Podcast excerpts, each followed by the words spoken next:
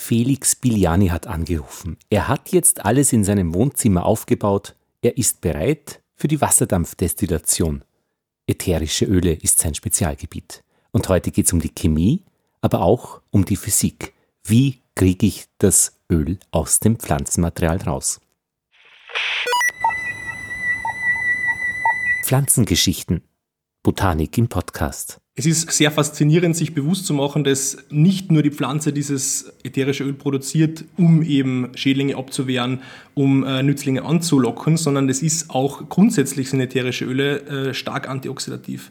Das ist ähm, daher auch sehr interessant, werden sie auch oft angewendet, zum Beispiel in der Lebensmitteltechnologie, ähm, um Haltbarkeit äh, zu erhöhen. Also die Pflanze schützt automatisch ihre Zellen mit dem ätherischen Öl davor zu oxidieren und damit auch zu sterben.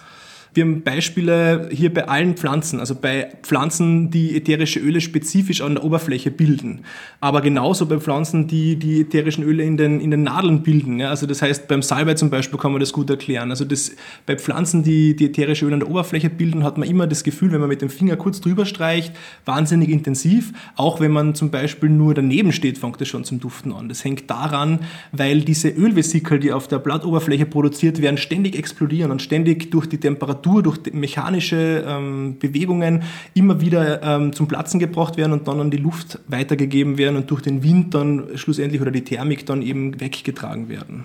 Und da ist ein gutes Beispiel dazu, Akazien begannen, einen Duftstoff zu produzieren, also auch ein Öl zu produzieren, das bei Windverschleppung in Richtung den anderen Bäumen, bei den Bäumen eine Information auslöste, und zwar Achtung, Fraßfeind. Was daraufhin passiert ist, ist, dass die angefangen haben, Bitterstoffe zu produzieren und einfach ungenießbar zu werden für die Giraffen. Das heißt, die Giraffen haben einen Baum in der Regel gefressen, der Rest der ganzen Population war damit aber gerettet. Der umgekehrte Punkt ist, dass dann die Giraffen irgendwann begonnen hatten, äh, gegen die Windrichtung zu fressen und damit war eigentlich dieser Effekt wieder ein bisschen ausgehebelt. Aber es ist spannend zu sehen, ähm, auch als Kommunikationsmittel werden ätherische Öle nämlich dadurch verwendet. Also nicht nur zwischen verschiedenen Spezies, sondern auch in der eigenen Population, um bestimmte Reaktionen auszulösen, um Informationen weiterzugeben. Achtung Fressfeind, Achtung Dürre, alle möglichen Informationen, wo wir aber als Menschen und in der Wissenschaft auch noch nicht wirklich viel darüber wissen. Und das ist eine eines der schönsten Sachen, dass dieses Thema zwar wissenschaftlich erfasst ist, aber dass es an sich eine Ungewissheit gibt und dass es etwas gibt, was wir noch nicht wissen. Und wir sind am ganzen Körper grundsätzlich übersät von Duftrezeptoren. Rezeptoren sind sozusagen das Schloss und das Duftmolekül oder ein Molekül ist der Schlüssel. Also das heißt, sobald der Schlüssel das Schloss schließt, passiert etwas, was auch immer das sein soll. Ja. Es kann eine Reaktion hervorgerufen werden, die Stresshormone produziert oder die ein, ein Glückshormon produziert, also ein ruhiges Hormon produziert, also auf uns Menschen bezogen. Rezeptoren, auch in diesem Kontext von Düften, ist sehr interessant, auch dieses Gefühl Oxytocinproduktion, also das Kuschelhormon, wenn das Kind die Mutter riecht oder wenn das Mutter das Kind riecht zum Beispiel.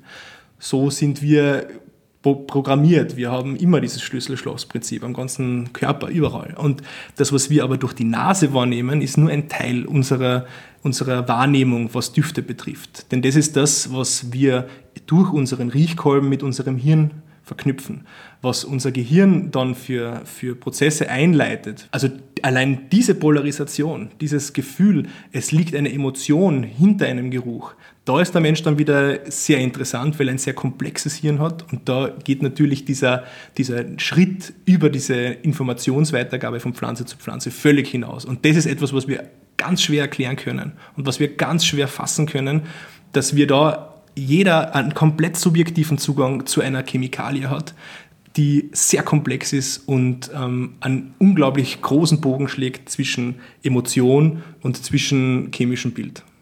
Ätherische Öle sind eine Faszination für sich. Und die Ästhetik beim Destillieren ist, dass du eine klare Richtung erkennst. Wo kommt was rein und wo geht was hin? Und das ist nicht nur schön in Form von Ästhetik, sondern es ist ein, ein Bild, das schon in deinem inneren Auge erzeugt wird, bevor die Anlage überhaupt läuft. Pflanzengeschichten. Botanik im Podcast.